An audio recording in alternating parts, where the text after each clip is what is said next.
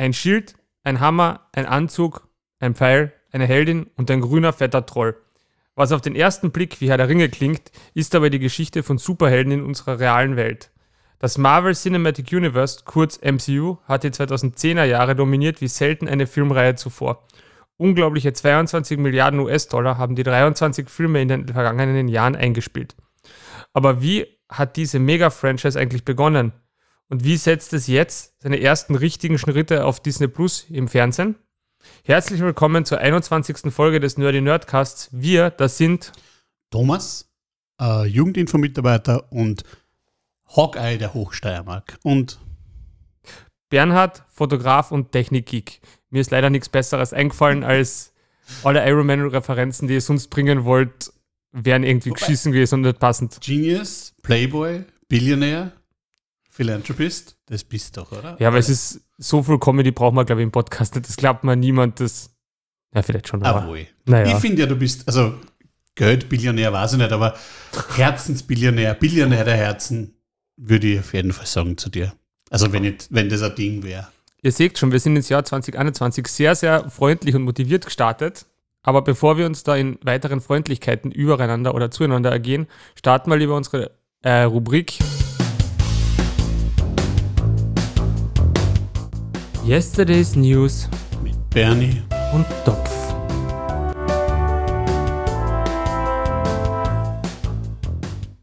Ja, lieber Thomas, was hast du seit unserem letzten Zusammentreffen gehört, gespielt, gesehen, gemacht? Ja, das Mal ist es ein, ein der Schwerpunkt ist gespielt. Ähm, ich habe, und es passt super zu der, zu der Zeit, wo wir gerade sind.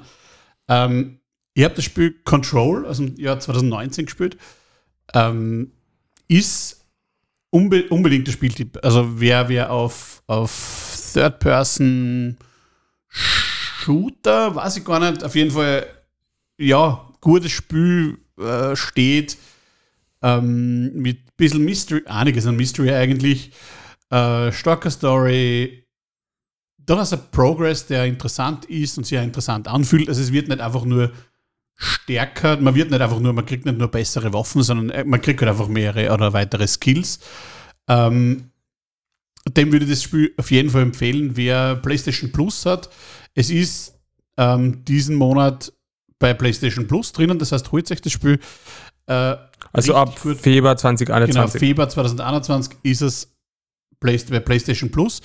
Ähm, wie gesagt, ich will nicht zu viel spoilern, aber man spielt als Frau, wenn man sich den Trailer angeschaut hat, die, äh, weiß man das ungefähr, die ähm, die äh, Agency äh, untersucht, wo komische Dinge vorfallen und eben, wie gesagt, man wird einfach, das, das Geile ist, ich stehe auf RPGs eigentlich recht, wo, wo man so spürt, dass man einen Progress hat. In dem Fall ist es kein RPG, aber man kriegt trotzdem gut mit, dass man, dass man stärker wird. Man kriegt andere Fähigkeiten, man kriegt bessere Fähigkeiten und wenn man vergleicht ganz am Anfang und ganz am Ende, wenn man sich selbst als Figur vergleicht, ist es eigentlich, ähm, also die Journey dorthin ist großartig. Ich kann also wirklich jedem empfehlen, Control 2019 Remedy Games, ähm, unbedingt spielen. Richtig gut. Eben PlayStation Plus. Gratis, Steam 40 Euro ungefähr. Zahlt sich auf jeden Fall aus. Ist er auf meinem einigermaßen alten PC noch recht gut gelaufen. Ähm, wer warten will, es wird eine PlayStation 5 Version davon auch geben. Ich Kommt, glaube ich, kommt, glaube ich, zeitgleich mit dem äh, PlayStation Plus. Free Release kommt da der, Okay. der PlayStation Plus, also PlayStation 5 Patch. Ja, also grafisch sicher je wert, weil es Spiel ist, macht da grafisch was her. Aber man oft einfach in einem Betongebäude, in einem Tristen unterwegs ist. Aber es ist super witzig, es hat eine geile Musik, es sind zum Teil sehr witzige Szenen drinnen. Die Charaktere, die vorkommen, sind großartig. Also den Arti, der ist voll super. Finnischer, ähm, ja, Facility Manager, Putzmann eigentlich, aber richtig, richtig cooler Charakter. Und auch alle anderen, die diese vorkommen, richtig gut, geile Story, unbedingt spielen. Was ich noch in letzter Woche, also was letzte Woche rausgekommen ist und was ich mir beruflich gekauft habe, war natürlich privat das sehr gerne ein bisschen das neue Buch von der Ingrid Brodnik, Einspruch, wo es darum geht, ähm, wie man mit Mythen, mit Verschwörungsmythen, mit Fake News im Privatleben umgeht, also in der Familie, im Freundesbekanntenkreis und auch zum Teil im Internet. Das heißt, wie, was tue ich, wenn ich will, ähm, dass ich dem Ganzen was entgegensetze. Ist nicht immer so einfach, aber auf jeden Fall Leseempfehlung kann man auf jeden Fall machen. Und was ich auch geschaut habe, auch in Vorbereitung auf heute natürlich, ist, ähm, sind die ersten vier Folgen von WandaVision. Das ist die erste Marvel-Disney-Serie, die wirklich eben jetzt rausgekommen ist. Und wir werden dann später noch darauf eingehen, die anders ist, auf jeden Fall, als alle anderen Sachen, die bis jetzt von Marvel rausgekommen sind. Was hast du die letzten Wochen so gemacht? Ähm, ja, ich habe eigentlich auch relativ viel gemacht. Bei mir ist es halt so ein bisschen, nicht, es geht halt, wenn wir fangen es eigentlich an, ausgehend von unserer letzten Episode, wo wir vor allem dann über den Jahr 2020 geredet haben und Sachen, die wir gehört und geschaut haben, haben wir eigentlich gedacht, eigentlich wirklich schlimm, dass alle so das Ärzte-Album feiern. Ich habe es jetzt auf meiner Liste, ich werde es mir jetzt in einer ruhigen Minute nochmal wirklich durchhören und das habe ich schon von vielen Leuten gehört, das ist geil ist. Ja, aber haben wir dann gedacht, das ist eigentlich schlimm, dass ich wenig äh, Musik so gehört habe letztes Jahr. Und dann ist mal halt ein bisschen durchgeschaut und bin halt draufgekommen, ich habe ja sehr wohl ein Album gehört. Und das habe ich jetzt die letzten Tage noch viel mehr gehört. Und zwar vom Machine Gun Kelly, eigentlich Rapper, mhm. der aber mit Tickets to My Downfall letztes Jahr ein absolut mega geiles Pop-Punk-Album rausgehaut hat, das halt wirklich so, ich meine, klingt wie alte Blink-Sachen, komischerweise liegt das halt daran, dass halt der Travis Barker dort noch das Schlagzeug gespielt und halt mitproduziert hat und das aber wirklich äh, mit Videos und allem richtig geil diesen Feel der, sage jetzt, frühen 2000er Jahre ein bisschen einfangt. Und auch damit als super erfolgreich ist. Wir haben dann auf YouTube ein bisschen rumgeschaut und die Videos und die haben halt teilweise 60, 70 Millionen Aufrufe. Ist jetzt global nicht, weil das, ich glaube, das meistgestreamte Lied derzeit oder letztes Jahr war, glaube ich, vom Bad, Bad Bunny irgendwas. Das sind mit 570 Millionen Aufrufen, aber für ein Pop-Punk-Lied, wo das einfach überhaupt nicht State of the Art eigentlich ist, ist das schon super geil. Und da bin ich halt ein bisschen reingekippt. Dann. War ja am Tony Hawk's Pro Skater Soundtrack. Dadurch habe ich es dann ja auch entdeckt, zum Beispiel. Also, das ist halt so ein bisschen die Journey von dem Lied gewesen. Also, es ist eigentlich eh schon vorher rausgekommen, das Album. Ich glaube, das ist gar nicht 2020, aber für mich war es halt in dem Jahr.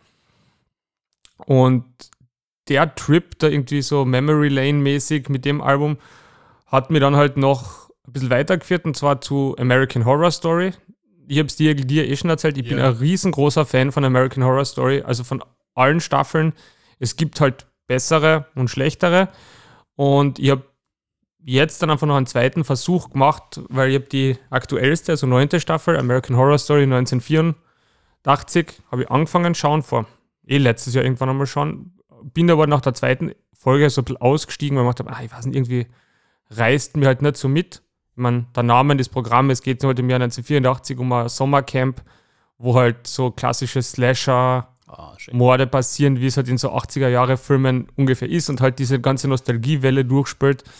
Hab's jetzt dann einfach eigentlich in gut einer Woche durchgeschaut und bin halt total reingekippt, weil es halt einfach dann doch eine relativ coole oder cooles Zelebrieren von 80er Jahre Trash-TV und Musik und Feelings und allem ist, mit echt wieder so coolen selbstreferenziellen Sachen und Selbstironie, wie es halt American Horror Story hat. Also das kann ich echt nur jedem empfehlen. Das ist halt ein cooler Trip, dauert halt, weiß ich nicht, sind halt x Folgen, zehn Folgen, glaube ich, und zahlt sich halt immer aus. Wo ich das fertig geschaut habe, ist dann das nächste einfach gewesen. Etwas, das ich einfach jedes, gefühlt jedes Jahr einmal mache, jetzt schaue ich es, glaube ich, zum sechsten Mal mittlerweile, ist ähm, also ich fange anders an, ich habe damit angefangen, dass ich einen BBC-Podcast über die Ermordung von Julius Caesar gehört habe, also BBC History Podcast, und dann gedacht, ah, geil, hm, ich könnte ja wieder mal Rome schauen, also HBO-Serie aus dem Jahr 2005, gibt es zwei Staffeln und handelt halt in erster Staffel um einen römischen Bürgerkrieg, also Caesar gegen Pompeius Magnus, endet mit der Ermordung, Spoiler, von Gaius Julius Caesar Zweite Staffel ist dann halt der Aufstieg von, vom Octavian, bis er halt der Kaiser Augustus wird. Und es ist einfach großartig. Also die erste Staffel ist für mich immer noch, jetzt schaue ich es zum sechsten Mal mittlerweile, und es ist immer noch einer der besten, und die wird fast so weit gehen, einer der besten TV-Serien, die jemals gedreht wurden, sind underappreciated immer noch, aber es ist großartig geschrieben, großartiges Setdesign, großartige Charaktere, großartige Dialoge, Handlungsstränge, Charakter-Arcs. Und für mich eine Serie, wenn du das schaust, du warst einfach, das ist halt ohne die Serie wäre halt sowas wie Game of Thrones nicht, nicht, nicht möglich gewesen, weil es halt für mich so ein bisschen ein inoffizieller Vorgänger von Game of Thrones ist. Ewig schade, dass sie es dann nach der zweiten Staffel nicht weitergedreht haben, aber absolut großartig und kann ja nur jedem empfehlen. Ja, du hast mir das in den letzten zwei Tagen schon immer wieder gesagt und ich, ich kenne die Serie einfach nicht.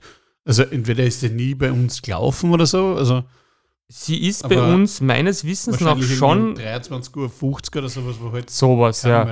Aber so wie halt alle qualitativ ja. guten Serien, also ich finde, jetzt ist es halt schon anders in letzter Zeit oder die letzten Jahre, weil halt über Netflix und sowas ist, aber wenn, in Zeiten, wo man sich noch auf lineares Fernsehen verlassen hat, sind ja diese ganzen Serien. Ich meine, Game of Thrones ist, glaube ich, irgendwann einmal auf RTL gelaufen oder so war halt auch schon, wo der Hype war. Mhm. House of Cards damals hat der ORF, kann ich mich erinnern, irgendwo um 23 Uhr hin verrammt. Und ich wüsste jetzt gar nicht, ob Rome irgendwo mal gelaufen ist. Aber es ist ein Fun Fact zu Rome. Also, wie gesagt, das beginnt ja eigentlich mit den. Es ist mit der BBC zusammen produziert und es gibt ähm, wie sagt man, es fängt halt damit an, dass es halt im Senat, im römischen Senat sehr viel debattiert wird. Also die, die, diesen, dieser Bürgerkrieg fängt ja dann so als Senatsdebatte ein bisschen an. Und es gibt halt eine Fassung, wo man diesen Senatsdebatten rausgeschnitten hat. Das war, glaube ich, die, die englische Fassung. Okay. Mit, der, mit der Begründung, ja, die Briten wissen ja eh so viel über römische Geschichte. Ah. Das heißt, die brauchen diese Faden, die sind aber überhaupt nicht Vater. Ich hätte mir gedacht, die interessiert einer nicht, deswegen. Nein, die, die wissen ja eh so viel, da braucht man sie damit nicht einführen und deswegen sind die halt nicht da. Ah, okay, cool. Und da oh, sagt man halt einfach, so. Und ja, das ist halt einfach total, total lustig. Ja, sechs Szenen gibt es natürlich auch reichlich. Wenn was ein Vorgänger von Game of Thrones ist, dann braucht er das. Sex, Gewalt und Politik. Es ist wirklich, also, Wunderbar. und das ist halt ein ähnlicher Look and Feel wie Game of Thrones. Also, ja. wenn man. Aber das sind Füßer-Serien anscheinend von äh, eben, weil du äh, gerade House of Cards angesprochen hast, geht es ja auch um Sex, Gewalt und Politik. Also von daher, das, wo die Leute einschalten anscheinend. Ja. Aber ich muss mir das unbedingt da ähm, besorgen oder irgendwie. Ich habe die DVD-Box ähm, daheim. Sehr, ah, sehr gut. Dann würde man die von dir mal ausleihen und ähm, wir können mal anschauen. Weil Voll das gut. klingt wirklich so Geschichte, ja. Na, schwere Empfehlung. Ja, okay. das war's auch schon wieder. Danke.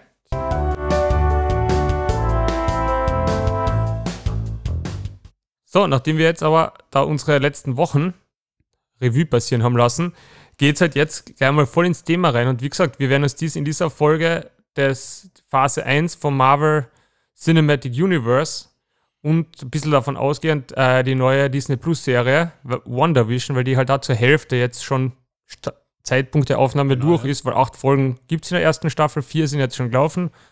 Ich würde sagen, wir fangen gleich damit an. Ich meine, wir haben noch gar nicht viel darüber geredet, jetzt ehrlicherweise. Ja, richtig. Wir haben gesagt, wir spannen uns das wirklich dafür einen Podcast live auf, aber was ist denn dein erster Eindruck so? Also, ich habe ja, also mit drauf gefreut und das war halt immer so die, die. Vielleicht nur ganz kurz für die Leute, die es nicht gesehen haben: Spoiler, also wir reden halt über die ersten vier Folgen. Genau. Und nur damit man halt weiß, worum es geht. Also, WandaVision ist im Endeffekt eine Serie über, über die Wanda, also genau, also die Scarlet, Scarlet Witch. Witch und den Vision, den, also zwei Charaktere von, kommen glaube ich das erste Mal vor in Age of Ultron beide. Ja, also der Vision ist ja grundsätzlich Jarvis, ja. der kommt ja im ersten Iron Man schon vor, also die Stimme ist ja auch von Paul Bettany, ja.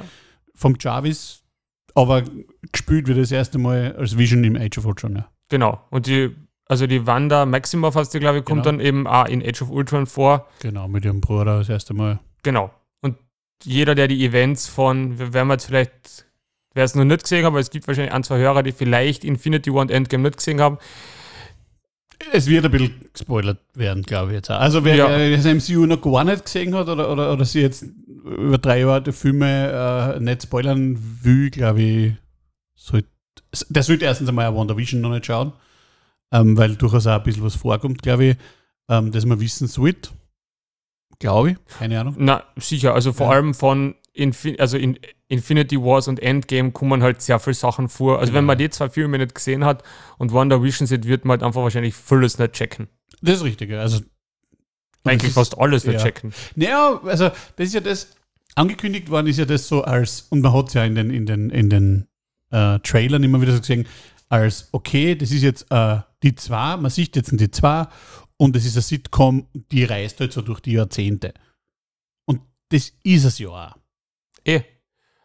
Aber man muss halt, und da Aber- beginnt jetzt halt der Spoiler-Part, man muss halt auch wissen, dass die beiden halt, weil das weiß man eben ohne Infinity War und Dings, dass die beiden eine Liebesbeziehung haben Genau, ja. und dass diese Liebesbeziehung halt tragisch endet, weil der Big Bad Guy, also der Thanos von Marvel, killt halt den Vision, weil der Vision ja einen Infinity Stone auf seiner Stirn hat und das Genau. ja das ist, was ihm eigentlich zum Leben erweckt und da Den reißt er immer Ja. einfach raus. Genau, und unter diesem Verlust leidet halt die Wanda in, Ja, in den. Filmen und er kommt ja dann auch beim Finale, also bei Endgame, auch nicht wieder zurück. Genau, also das ist ja nicht so, dass, dass der dann eben durch das Snapping wieder zurückkommt, weil Ja. er ja auch nicht durch den Snap gestorben ist, sondern vor dem Snap. Ja. Er ist gestorben, gestorben. Ist ja wieder schwierig. Vision ist ja eigentlich nur, ich meine, supermächtige Figur, aber der weiterentwickelte Jarvis, ebenso der, der, der Diener vom, vom, vom, vom Iron Man, aber dann halt zum Leben erweckt durch den Infinity Stone, kann halt auch fliegen und so ziemlich alles. Ähm, stirbt halt dann. Eben Paul Bettany, großartiger Schauspieler, super. In der Serie sind die zwei halt ein Liebespaar, die angefangen, glaube ich, in den 50er Jahren. Die erste Serie ist noch schwarz-weiß, so auf I Love Lucy, hihihi, mit angenommen, äh, sogar mit Live-Publikum aufgenommen. Also richtig so im, im, im Stile der alten, ja, schlechten Sitcoms. Ähm, auch das Thema ist sehr schlecht. Der Chef kommt halt mit seiner Frau zum Essen und sie müssen halt was machen und sie sind halt super botschert und sie müssen halt ein bisschen so, dass sie, also sie wissen selber, dass sie Sachen kennen, also sie, sie sind halt super Helden. Ähm, der Vision schaut halt einfach auch anders aus und ändert dann halt zum Arbeiten gehen immer sein, sein, sein Aussehen, damit er halt auch dazu passt. Und die Wanda kann halt äh, auch alles machen. Also die kann halt die, die Wirklichkeit, die Realität verändern und kann halt Sachen fliegen lassen und schweben und was weiß ich was Neues. Und sie sind halt in einer kleinen Stadt, die sie halt sagen sind und dort müssen sie einmal einfinden, dass sie in die, in die Gesellschaft überhaupt reinpassen. Und das ist halt äh, ja, un, unbewusst komisch, aber dann auch wieder lustig komisch und dann auch wieder nicht komisch. Also das ist schon Aber man fragt sich halt, finde ich, und das war halt mein Eindruck, ich habe das geschaut, die ersten zwei Folgen, haben gedacht, what the fuck? ja, Was passiert da? Was ist das? Ich meine, man weiß halt, wo sie das letzte Mal, also was man von der Wanda das letzte Mal sieht. Und dann auf einmal findet das Setting statt. Und man weiß halt überhaupt nicht, wo findet das statt, wann findet das statt, wie findet das statt. Und es ist halt weird, weil halt da dieser, dieser Humor aus den 50ern, so wie du gesagt hast, aus diesen Serien halt jetzt so aus der Zeit gefallen ist und es funktioniert halt einfach nicht. Und das ist halt so ultra cheesy. Auch die Frauen und Geschlechterrollen mit, Voll. es ist halt komplett off einfach. Also du sagst halt so, what the fuck, was passiert da? aber das ist ja das Geile, weil es ist als das präsentiert worden, Ja? dann kommt genau das und die Leute sagen, wow, was ist das?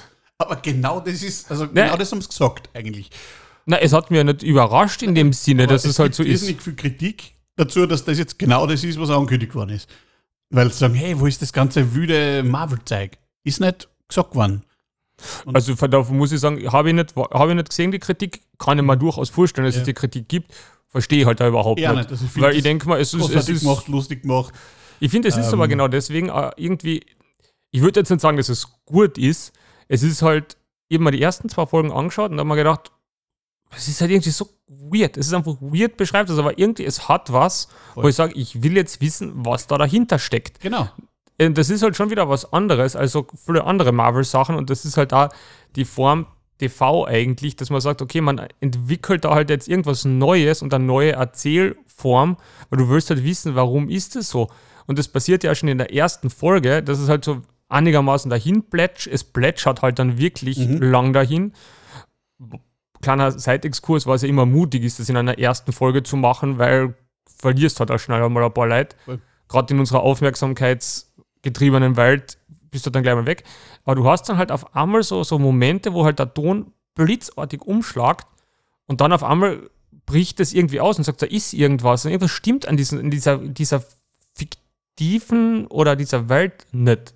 Und du weißt aber nicht, was es ist. Voll, also es sind immer wieder so Dinge drinnen, ähm, eh schon gesagt haben, Spoilern, der, der Mann im Imkeranzug, der auf einmal da irgendwie rauskommt, wo dann die, die Wanda sofort zurückspult, so gesehen, und dann das Ganze wieder ändert, oder Oder der Helikopter, der den sie auf einmal findet. farbig ist Also alles es- andere ist noch schwarz-weiß, also es ist schon so, oder Charaktere, die auf einmal irgendwas sagen, wo du denkst, oder, ja. oder handeln und du sagst einfach, warum, was passiert da jetzt? Und das Radio, der immer wieder komisch ist. Das ist so der, uh, was ist da los? Und, und es wird halt einfach nicht aufgelöst. Du denkst halt, okay, ist halt nicht. Die ja, es, ist halt, Folgen. es sind halt Realitätsbrüche die ganze Zeit. Und du fragst dich so, und die kommen aber relativ abrupt und du fragst, was ist das jetzt? Und Gingen aber dann wieder. Also es, da, Ja. es wird nachher nicht mehr thematisiert irgendwie.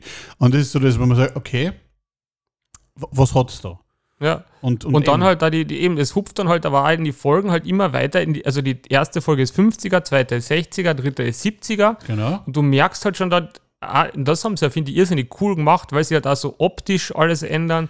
Es Genau. wird dann manchmal breit, sie spielen dann mit dem Mit Breit, der Ratio, ja, mit genau, der 4 zu Ratio 3, die ganze 16, Zeit. 1, ja. Und du fragst dich immer, was passiert da? Und das passiert da inhaltlich, weil du halt auf einmal dann hast, dass sie auf einmal schwanger wird, Genau. die Wanda, und eine Schwangerschaft innerhalb von einer Episode Genau. Also, durchmacht. Was zuerst sagen, okay, sie ist im vierten Monat, dann ist sie auf einmal und dann kriegt sie das Kind auch, oder? ja. Was Kinder. mich dann halt teilweise total an so bezaubernde Genie-Episoden vom Humor und von, von diesen, ah, aha, und das passiert jetzt und hoho und hihi und dann ist das. Und denkst du, okay, weil da ist es ja genau, da machen sie dann ja diese, was man noch erwähnen muss, dass halt beide natürlich noch ihre Kräfte haben, Genau, ja. die aber in diesem Setting verstecken. Dann gibt es, glaube ich, in der dritten Folge, ist diese, oder zweiten Folge, diese Talentshow, was sie da In der machen. Und das ja. ist halt für mich auch so bezaubernde Genie-mäßig, wo sie dann so rumzaubern und halt diese, diese Tricks dann halt irgendwie covern müssen und Weil er halt einen Kaugummi geschluckt hat. Das ist ja das Geile Ja. und deswegen funktionieren seine Sachen nicht. Deswegen ist er wie betrunken eigentlich und prahlt irgendwie mit seinen Kräften und sie muss irgendwie eingreifen, dass sie das alles plausibel macht und Ja. witzig und ja, Ja. aber ganz eigen halt einfach, eben, du fragst halt, was soll das dann? Und es geht halt dann so dahin und du, und du hast eigentlich also bis zur dritten Folge am Ende denkst du so, okay, was passiert da einfach, was ist das dann? Und man lernt da die Leute in, in dem Ort kennen. Also es sind Ja. immer die gleichen. Die altern auch nicht um 10 Jahre, sondern die altern halt, also wie wenn. wenn Sie altern halt nur optisch, also sie haben halt ein anderes Gewand an. Genau, oder? aber eben, sie sind jetzt nicht 10 Jahre älter oder Ja. so, sondern sie sind halt einfach in eine neue Zeit gesetzt. Ja. Das ist gleich halt die Nachbarin im, in der zweiten Folge, wenn der ersten, obwohl es 10 Jahre später spielt. Ähm, ja, aber es ist ja, sind ja sie auch jeweils immer gleich alt. Natürlich, aber eben, so das ist, wenn ich jetzt sage, okay, das, das reist durch die Zeit, so ist es ja nicht. Also es ist Mhm. nicht, ich nehme das jetzt auf, Na. zehn Jahre später, zehn Jahre später, sondern es schaut einfach zehn Jahre später aus. Oder zehn Jahre Ja. jünger in dem Fall, jede Folge aus. Aber, und das sind halt auch die Charaktere, sind halt, auch, also die anderen Charaktere sind halt auch so klassisch aus so Serien. Meine, Du hast den, die, die aufdringliche Nachbarin, die Ja. da halt immer reinstürmt und die eigentlich immer nervt und halt einfach, die halt schon hilfsbereit ist, aber halt immer auf die Bälle rückt Mhm. und halt genau dann nicht weggeht, wenn du sie halt weghaben willst, weil du halt irgendwas verstecken musst. Mhm. Dann hast du die, die, die, die, ich sage jetzt einmal, für mich ist es immer so, die faschistische Nachbar, Nachbarschaftschefin, die halt so Ja. eine Frauenrunde anführt und halt einfach eine Diktatorin Derer dort muss man gefallen, sonst gehört man nicht dazu. Ja, genau, was ich Wunderbar. immer besonders widerlich finde, seine Ja. Charaktere, weil die sowas einfach hassen wird. Aber sowas hast halt drinnen und allem und dann halt den, den, den lustigen Gärtner, der halt Mhm. nur da steht und halt immer die Hecken schneidet, an, an, an dolpligen Arzt, an, an, an, an viel zu aufdringlichen Chef. Also so, Voll. so Sachen, wo du Also- halt einfach denkst, Genau, so, so Charaktere, die man eigentlich, die, die, die in den 50ern, 60ern vielleicht lustig waren, die aber heutzutage eben, wie du vorher schon gesagt hast, komplett aus der Zeit gefallen sind Ja. eigentlich. was ich, was ich dann ja für eine Marvel-Serie dann ja schon wieder cool finde, weil du halt auch diese Sachen ein bisschen damit spielst. Weil eben so diesen Chef, der halt dann heimkommt und sagt, ah, wenn dein Haushalt so geführt ist, dann wirst du aber keine Beförder- Beförderung kriegen, wo du jetzt denken würdest, hey, wenn unsere Chefin das kommt und sagt, würde ich sagen, was, was, da ist die Tür bitte. Mhm. Was halt einfach nicht geht. Aber da, damit spielst halt und das ist halt, finde ich, dann schon wieder cool irgendwie. Voll. Und, Und dann, eben Ende dritte Folge, ist halt dann das, wo man merkt, okay, jetzt wird's weird. Weil, es bricht halt jemand aus dieser Welt halt einfach durch an, Genau. an Zwischenfall halt, also durch diese Schwangerschaft, äh, bricht halt jemand aus oder fliegt halt aus dieser Welt raus und du siehst halt, dass außerhalb dieser Welt, wie bei so Stephen, Stephen King, The Dome, ja, quasi da halt einfach was außerhalb ist und merkst dann halt in der vierten Folge, die halt dann extrem viel auf einmal wieder das aufmacht und quasi ins MCU überführt, diese Serie, was halt eigentlich passiert. Und das war für mich, muss ich sagen, der Moment, wo ich mir gedacht habe, okay, also ich kann mich erinnern, du hast mir auf WhatsApp geschrieben, boah geil, das und das und gleich mal zwei Spoiler in einer WhatsApp ich habe geschickt. nicht gewusst, dass die vierte noch gesehen hast. Und ihr müsst ja wissen, normalerweise schon immer Sachen vor dem Topf. Ja. Aber da war es halt einmal umgekehrt und dann habe ich gedacht, okay, geil, muss ich sofort schauen. Und dann habe ich in die ersten, also da muss ich echt sagen, die ersten Sekunden von dem habe ich gedacht, wow, Voll. Weil, du hast Charaktere aus dem MCU, so Side-Charaktere. Cat Dennings aus dem Tor zum Ja. Beispiel. Also naja, aber, cool. Du aber hast der, den du hast da den, den, den, den, den nicht, wie, FBI-Haberer. na, wie ist das mit dem Re-Snap? Also, wo halt dem zweiten Snap, wo halt dann die Leute zurückkommen. Ja. Auf einmal, das steigt halt genau damit ein. Genau. Quasi, dass halt sich eine Person wieder, wieder rematerialisiert nach dem Ja. Snap vom Thanos aus, aus dem letzten Film und dadurch in das ganze Chaos, zack, rein startet halt das und du siehst halt einmal die Außensicht, was halt alles rund um das passiert, wo das alles ist und was da halt passiert. Mhm. Man sieht halt, wie, ich weiß nicht, wie der, der Ort, in dem die, die Serie in der Serie spielt, irgendwie abgeschlossen und nicht zugänglich ist. Also das ist so, man weiß es noch nicht genau, So wie Bielefeld. Bielefeld gibt es ja nicht. Ähm, aber die, die, die gibt es irgendwie und Ja, aber es gibt ja den Ort eigentlich auch nicht. Also alle Nein, Leute, nein, die sie das- sagen sollen, dieses sagen, ja, gibt es nicht. Eastwood Ja. oder Westwood, wie immer Westview heißt der. Ort. Westview, genau. Genau, Westview und man steht halt vom Ortsschild Westview und da sieht hinten den Ort und da sind zwar Polizisten, die sagen, dann gibt es nicht den Ort. Und man kommt halt auch nicht wirklich durch. Ja. Also dann sieht man halt, wie es versucht, mit ihnen Kontakt aufzunehmen. Eben, dass das Radio zum Beispiel oder der Imker ähm, Versuche waren, mit den Leuten da drinnen Kontakt aufzunehmen. Sie lassen ja dann eine Drohne zum Beispiel durchfliegen Genau, und die, Dro- die Drohne, also man fliegt halt auf die. Stadt und das ist dann halt wie bei The Dome. Auf einmal halt fliegt er durch eine Kuppel durch und Ja. verschwindet und man sieht ihn halt nicht mehr. Mhm. Und man weiß halt nicht, was da drinnen halt jetzt wirklich passiert. Man weiß halt, es ist irgendwas im Gange und dann kommt eben, wie du gesagt hast, eben das Äquivalent von Shield, genau. Sword, So, ja, ja, genau. die halt quasi das Weltall-Shield sind, so hast du mir erklärt. Genau, eigentlich in dem Comics sind die so fürs Weltall zuständig. Also Captain Marvel, deswegen auch die Monica Rambeau zum Beispiel, dass ja die Tochter ist von der besten Freundin von der Captain Marvel. Also Hm? das ist, das ist die, das ist die, wenn wer Captain Marvel gesehen hat, das spielt ja in den 80er Jahren, ähm, das Kind, das ist eben in der Serie dann diejenige, die, Ah. die aus sie ge gepusht wird. Das ist die, die Ende dritte Folge ist eigentlich die Tochter von der von der von der Ah, Rambeau. da, okay, das habe ich nicht gewusst, dass das so ein Connect ist. Ja? Genau, also das Sehr ist geil. die Monica Rambeau, das ist die, die Tochter, die gute Freundin von der Captain Marvel eigentlich. Weil die, also die, Okay. die Mama von der, ich weiß jetzt nicht, wie sie mit Vornamen heißt, ähm, die ja irgendwie Superheldin wird und, und ich glaube, die wird sogar einmal Captain Marvel und so. Also die, die haben ja alle Okay. so. Aber die ist eher aus den, aus den, aus den Comics und ja, die, die, die spielt da eigentlich auch eine Rolle. Also das ist, man sieht einige eben, die da irgendwie ähm, Side-Charaktere genau, im, in, in, in, den großen Filmen waren die da halt jetzt mehr ins, ins Rampenlicht. Genau, ebenso die Cat Dennings, die, Ja. nachdem ich das jetzt auch rewatcht habe, eben im Tor wieder, also im Tor 1 aber Ja. vorkommt halt einfach und dort gute Freundin von der Jane Foster ist. Ja. Spoiler, auch irgendwann vielleicht einmal Tor wird. Wer weiß. Natalie Portman jetzt will sie ja wieder. Oder Braucht halt lesen, Ja, genau. Ähm, Aber die wollte ja jahrelang das nicht mehr spielen, weil sie gesagt hat, das ist, ist ihrer wahrscheinlich zu, na, mag sie nicht. Und Verstehe, irgendwann- aber- irgendwann einmal das Gehalt sagt halt dann doch, oh ja, jetzt Ja, oder vielleicht ist es halt einfach von, ja, da, da- dazu kommen wir wahrscheinlich noch einmal, Ja. aber wie gesagt, dass es einfach das dann einfach das größer aufmacht und da halt ein Mysterium aufwirft, was da halt mit der, eben, und darum geht es halt mit der Wanda, also der Scarlet Witch halt wirklich passiert und was da halt dann rauskommt. Und ich meine, rein inhaltlich ist es halt, finde ich, dann mit der vierten Folge macht es halt eben auf und du bist halt schon ein bisschen dieses Marvel-Film-Feeling, was du halt jetzt, sage ich nach, nach dem Ende von, ähm, oder nach dem letzten Spider-Man und nach den letzten, also Endgame halt jetzt doch schon eineinhalb Jahre wieder her ist, weil Mhm. 2020 hat es ja nicht voll gegeben, logischerweise. Und jetzt ist, finde für mich war es halt schon so, okay, ich habe mich da zu dem Zeitpunkt, wo Endgame war, schon ein bisschen satt gesehen gehabt von dem. Und Mhm. jetzt damit, dass das halt wieder so ein bisschen anfängt, kriege ich schon wieder Lust drauf. Und das macht die Serie meiner Meinung nach auch gut. Also ich würde jetzt nicht sagen, dass es jetzt eine super großartige Serie ist. Überhaupt nicht. Aber es ist halt, es hat an, an Production Value, es schaut super mega aufwendig produziert aus. Ich meine, okay, Marvel und Disney, die schmeißen halt Geld auf Alles alles. süß nicht scheitern, glaube ich, ne? Und es schaut halt wertig aus, es ist gut produziert. Also ich finde, es hebt sich halt schon sehr stark von früheren Marvel-Serien, also Real Live-Action-Serien ab, weil es halt einfach nicht mehr so cheesy TV ausschaut, sondern schaut halt schon wirklich aus wie ein Film. Voll. Also das ist wirklich, obwohl sie Serien darstellen, schaut es wie Filme aus. Also das Ja. ist, wie du sagst, Production Value ist, glaube ich, äh, großartig. Und was, was die vierte Folge halt für mich aufgemacht hat, ist, fuck, worum geht's eigentlich? Also ja. Wir wissen, das spielt jetzt in der Jetztzeit, also MCU Also- Jetztzeitartig, also dem nach- Snap, nach nach dem Snap. Re-Snap, so gesehen. Ähm, eigentlich ist der Vision tot.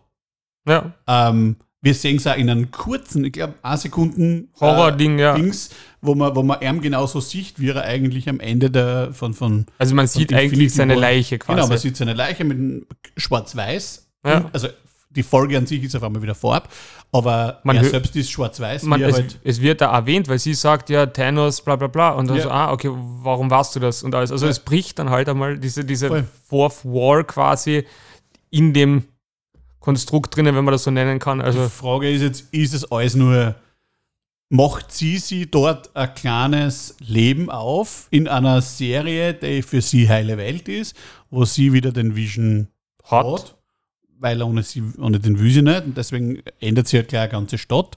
Dann ist aber wieder die Frage, wie mächtig ist das, weil eben dann so Charaktere wie die Monica Rambeau reinkommen und durchaus mit ihr interagieren können. Aber dann Ähm, halt auch von ihr rausgeschmissen werden. Und zwar richtig, also und eben, sie, man merkt schon, dass sie halt nicht will, dass die Leute mit ihr kommunizieren, weil Ja. äh, eben wie der eine Imker dann, also Mensch mit dem Hazmat-Suit äh, aus der Ding rauskommt, dass sie das schnell wieder zurückspult und so hat jetzt wieder Alternate Reality, wo das nicht passiert. Also ich glaube, sie- will einfach ihre Ruhe haben und ich glaube, es läuft irgendwann darauf aus, dass die ihrer überzeugen wollen, dass für den nächsten Big Bad, wer immer das sein wird, ähm, im MCU, dass sie sie brauchen und dass sie irgendwann da nicht außerglockt, weil locken klingt ja nach, ich habe eine böse Absicht, sondern überzeugt werden soll, dass sie sich bitte wieder den Avengers anschließt und wieder fürs Gute kämpft. Und ja, es ist traurig und passt, aber trotzdem bitte hilf uns wieder, weil das Böse ist da und wir brauchen dich dringend. Ich glaube auch, dass es sowas ist, weil es, ist, es wirkt und klingt nach der vierten Folge halt so, als ob sie einfach eine posttraumatische Stressstörung hat und die halt, wie es halt als Superheld halt irgendwie vielleicht, man weiß man nicht, aber vielleicht handeln wird und das ist halt sich einfach in eine komplett magische, Superheldenkraftmäßige Blasen zurückzuziehen, weil es ist, es ja nichts. Ja. Und halt dumm. das alles so zu handeln. Und da wird halt, ich meine, wie gesagt, es ist dann von der Erzählform her schon wieder spannend, was da halt passiert und wie das halt weitergeht. Und ich glaube, da können wir jetzt eh gut den Bogen schlagen, weil das ist ja, finde ich, das, was ähm, der Kevin Feige mit dem, MC, mit dem MCU, also mit diesem Universe, ja geschafft hat und was sie halt jetzt da auch weiterführen, dass sie halt einfach eine riesengroße Geschichte aufbauen. Wo ich eine riesen Welt erschafft Ja, eine so- Welt erschaffen haben, die in sich geschlossen ist, die halt aber trotzdem in unserer Realität, weil das ist ja der Unterschied zu den DC-Sachen, alles, was im Marvel Cinematic Universe ist, ist ja an realen, also realen Orten. Also es gibt halt New York, es gibt die. Städte, es ist das alles, das spielt jetzt in New Jersey. Also Ja. das gibt halt wirklich und es schaut ja auch von der Technik und von dem allem halt so aus, als ob das wirklich bei uns sein könnte. Genau. Es ist jetzt nichts so Übertriebenes. Und da dieses, da wird halt das, die, die, die Serien auf Disney Plus werden halt da scheinbar ein weiterer Baustein sein, um dieses MCU hochzuziehen. Und das wird halt dann wahrscheinlich auch die, die also Wonder Vision und was da halt noch kommt, Loki und The Falcon und The Winter Soldier, das werden halt dann alles Bausteine sein, die halt dann wahrscheinlich in weiterer Folge die nächsten Phasen vom MCU aufbauen und mitbestimmen. Frage ist, wie essentiell das ist, dass man es sich anschaut. Also ist es sowas wie eine Sidequest, den man sehen kann, das ein bisschen mehr erklärt, aber nicht unbedingt notwendig ist, oder muss sie wirklich Falcon Winter Soldier gesehen haben, damit die die nächsten Filme verstehe? Oder wird im Film eh erklärt innerhalb von 10 Minuten, okay, der und der ist jetzt Captain America und passt. Also das werden wir noch sehen. Ich glaube nicht, dass sie die Leute zwingen, dass sie die Filme schauen, weil halt manche Leute wirklich nur Kino gehen. Aber es ist halt wahrscheinlich sowas wie eine Sidequest, wo du ein bisschen mehr über die Hintergründe und so weiter erfährst und wo du hihi dann im Film zwei, drei Referenzen mitkriegst, die du sonst nicht mitgekriegt hast. Ähm, und ja, ich finde es super, dass sie das erweitern. Ich finde es immer noch schade, weil ich die Netflix-Serien auch gut gefunden habe, dass die nicht mehr vorkommen, also zumindest, dass die halt irgendwann einmal ausgelaufen sind und halt nicht mehr weiter produziert werden, so wie es ausschaut. Daredevil, Jessica Jones, Also die Cage, Defenders quasi. Genau. Die haben großartig gepasst, das auch sehr Street-Level war und das, das hat auch in New York gespielt hat und cool und alles. Aber ich finde es cool, dass jetzt zumindest aus den Filmen die Charaktere eigene Serien kriegen. Und das ist, das ist super und je mehr, desto, desto besser, finde ich. Also, Aber ich glaube gerade, dass sie dieses Street-Level halt eben nicht mehr in dieses MCU einführen wollen, sondern weil sie es halt eben so groß machen. Ich genau, schätze, also Street-Level Street -Level Jessica Jones hat halt ja. gegen einen Thanos, da, da ist sie halt für nichts. Also das ist, Und ich glaube, dass es halt das ist. Ich meine, ich weiß es jetzt nicht, ob jetzt zum Beispiel, das sind halt, ich glaube, sie werden halt mit Hilfe dieser Serien quasi so, die, die werden halt wahrscheinlich Filme ersetzen von kleineren, also weniger zentralen Superhelden. Also die werden halt dann eben, das ist, WandaVision ist halt dann quasi sowas wie ein Wonder, äh, äh, Wonder-Film. So wie ähm, Loki halt dann quasi ein Loki-Film ist. Halt, Petition für ein Hawkeye, für Hawkeye-Serie, bitte. Wir haben Ja. noch keinen Hawkeye-Film, noch keine Hawkeye-Serie. Hawkeye for life. aber ich glaube, das ist halt, dann, wie gesagt, die Überleitung ist halt, das ist halt dieses MCU, dieses große Ding. Und da würde ich halt sagen, da machen wir halt einen weiten Sprung einmal zurück, wo das halt eigentlich alles angefangen hat. Weil das ist ja doch, ich meine, wir haben jetzt gesagt, 23 Filme, 21 Millionen, habe ich glaube ich gesagt, oder waren es 22 22 Milliarden, genau. Also da geht es halt dann schon um ein riesengroßes Ding eigentlich. Voll. Und das ist halt, wir haben es bei unserer Episode über die Top 10 Filme der 2010er, wir haben halt eigentlich auch nicht wirklich an dieser Filme, der in dem Kosmos drin ist, da haben wir keinen drinnen gehabt. haben wir keinen gehabt. Aber man, es ist halt dann natürlich, wir sind halt, ich würde es jetzt auch nie zu den besten Filmen zählen, aber Es es gibt einen ist Grund, halt, warum die keine Oscars gewinnen, ja, weil Ja. es halt einfach Action-Popcorn-Kino ist und Ja. irgendwie so. Aber es ist halt gut gemacht, das Action-Popcorn-Kino. Also im Gegensatz zu Transformers sind die es Ja, großartig. und da im Das ist- Gegensatz zu meiner Ansicht nach zum, zum ähm, DC-Universe. Weil es- man merkt halt, es hat einen Plan und das zieht halt durch und das muss man halt auch bei allem, es gibt genug Leute, die kennen, die sagen, ah, das backen sie gar nicht und hin und her ein Schaß. Verstehe ich ja voll, aber man muss halt einfach die Leistung einmal anerkennen und das ist halt unabhängig, von was man mag, dass man es halt schafft. Eigentlich, das hat es nie gegeben vorher, über 22 Filme eine durchgehende Geschichte zu erzählen, die halt einfach in einem in einen epischen Zweiteiler halt quasi endet. Aber angefangen hat das halt alles schon eigentlich 2008 mit, Genau. mit Iron Iron Man und das ist jetzt einfach zwölf Jahre her und ich würde sagen, wir gehen ja damals ein bisschen die, die, die Anfangsphase durch, weil, wie gesagt, die ersten Filme, die eigentlich da gekommen sind, waren eben 2008 Iron Man und der unglaubliche Hulk. Damit fängt halt Marvel Phase One quasi an. Genau. Und das ist, wie du sagst, so, so eine Story aufzubauen. Das liegt auch durchaus an den beiden Personen, die für den Iron Man zuständig sind. Das ist Kevin Feige, der, der das Marvel einfach in die Hand genommen hat und gesagt hat, so, jetzt machen wir was. Und John Favreau, der einfach, also das sind, glaube ich, einfach selber Nerds, die das, denen das taugt, die mit Comics aufgewachsen sind und die sie dann Ja. einfach Ideen sagen und die wirklich, ich bin mir nicht sicher, wie weit die Idee von Infinity War im ersten Teil, im ersten Iron Man schon gegoren war, aber die zumindest das geplant haben, dass da was entsteht. Und, und ich meine, Ich meine, ich, ich du muss siehst ja, dass da was, da, da, da wird immer wieder so zukunftsschwanger darauf hingewiesen, da kommt noch was, da wird noch was kommen und das wird, und das wird weitergehen und das wird weiterentwickelt und es kommen Figuren vor, die, die dann irgendwann später mal wichtig werden und es ist, ich glaube, dass da ist ein Gefühl schon an Ideen oder zumindest so, so das, wenn wir damit Geld machen, dann machen wir daraus was wirklich Großes. Das, glaub ja, hat's- ich würde an, an der Stelle einfach nochmal voll fette Props an den John Favreau geben, weil das halt einfach ein Typ ist und Sehr ich glaube, das wird halt immer noch ein bisschen zu gering geschätzt, was der einfach für jetzt, sage ich, Popkultur und Nerdkultur in den letzten zehn Jahren eigentlich getan hat, weil eben das den Iron Man groß machen und das ist halt wahrscheinlich ein Großteil sein Verdienst, das Franchise groß machen und damit halt eigentlich das ganze MCU zu starten. Ja.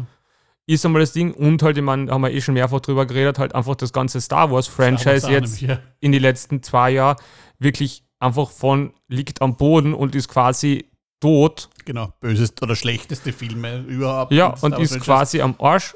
Und das halt jetzt hinzukriegen, dass es halt auf einmal wieder, und das merkst du halt, dass die Fanbase einfach komplett motiviert ist, weil es ist halt jetzt über durch ihn und den Dave Filoni halt, die halt das schaffen, da halt auch so ein äh, Star Wars Universe hochzuziehen, was halt scheinbar auch was Großes wird. Voll. Aber darüber haben wir eh schon geredet, deswegen würde ich trotzdem zu dem, was du zu Iron Man gesagt hast, ich stimme da, da vollkommen zu. Ich glaube, es war halt einfach ein riesengroßer Gamble, den sie am Anfang gehabt haben. Weil im Endeffekt gehst du ins Kino mit Iron Man. Das ist einfach, jetzt sagen wir halt alle Robert Downey Jr., ah, wow, super Megastar und Iron Man, voll geil, Rolle seines Lebens, bla bla bla. 2008 war der Robert Downey Jr. ein abgewichster, abgefuckter 80s-Star, Ja. der halt mit dem mit dem Brad Pack damals seine Erfolge gehabt hat, dann halt einfach gefühlt, gefühlt 20 Jahre gesoffen hat Mhm. und einfach nichts gehabt hat. Und der Iron Man war einer von der fünfte Superheld von links hinten, Voll, also, den einfach niemand interessiert hat. das ist auch so ein Grund, warum sie ihn gemacht haben. Weil sie gesagt haben, okay, den können wir verharzen. Wenn das nichts wird, wird es Ja. halt nichts. Eben, und das war halt einfach auch, glaube ich, so also ein, ein Fit irgendwie. Also das haben halt einfach der, der Typ, ich glaube, das war halt einfach ein extremer Glücksfall, dass der Robert Downey Jr. auf diese, in diese Rolle als exzentrischer, ich meine, da kannst du jetzt eh dein Lieblingszitat bringen.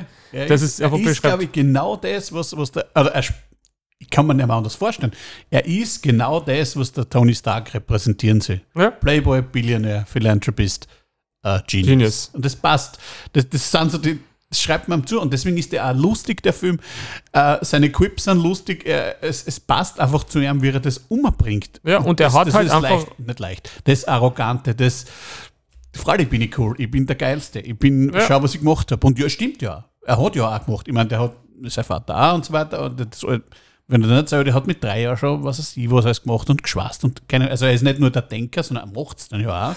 Und das ist halt, finde ich ja, du hast halt bei dem Film halt einfach, und deswegen funktioniert das ja meiner Ansicht nach so gut, du hast halt diese klassische Heroes Journey. Du hast halt ihn als arroganten, abgeschleckten Geschäftsmann, der halt kein Problem hat, Hauptsache Geld zu machen mit seinen Genau. Genius, Mit Waffen, was mit Waffen und der dann halt einfach auf einmal quasi im Endeffekt halt selber in Gefangenschaft gerät.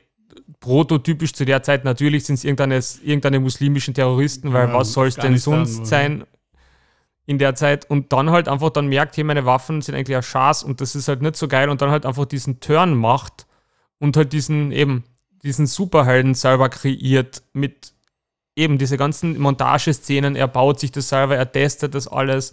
Es ist halt am Anfang ein fehlerhaftes Ding und dann, wie er es das erste Mal einsetzt. Es ist halt schon, Der schaut auch im Comic, in, ist der erste Iron Man ist auch grau. Der ist auch, Ja. also wirklich aus Iron. Der ist nicht Ja. rot-gelb wie dann der spätere, sondern das ist wirklich einfach, äh, ein er schaut irgendwie aus wie der Iron Giant oder, Ja. wie, wie, wie, wie der Tin Man von Wizard of Oz. Also nicht viel technologisch besser, weil er, weil er einfach uralt ist. Ja, und weil er es halt einfach in einer Höhle in Afghanistan baut. Genau, ja. Aber eben damit, und damit startest du halt einfach das Franchise. Und du hast ja, wie gesagt, ich kann mich noch erinnern, du hast ja damals nicht gewusst, dass das so ein Erfolg wird.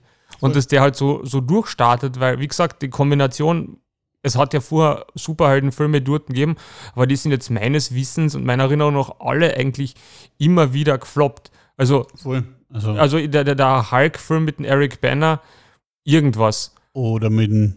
äh, Es hört ja auch der, Edward Norton Hulk auch nicht wirklich. Also das war auch nicht. Und ja, der ist halt dann nachgekommen. Ich meine, das Einzige, was halt funktioniert hat, waren halt die Dark Knight-Filme, die Genau, meines Wissens noch vorher waren. Na, die waren auch später. Waren die auch später? Ich glaube 19, 12 oder sowas oder 9, 11, 13, irgend sowas. Ich glaube, Okay. Heath Ledger ist, glaube ich, 2012 gestorben oder so. Also die waren auf jeden Fall noch. Also die waren, ich lege meine Hand ins Feuer, wenn du gerade googelst, die waren danach. ähm, ja, aber Na, nein. da hast du die Hand falsch ins Feuer gelegt, weil Okay. Batman Begins war 2005. und The Dark Knight? Ja, danach. Danach. Okay, Logischerweise. passt. Aber okay.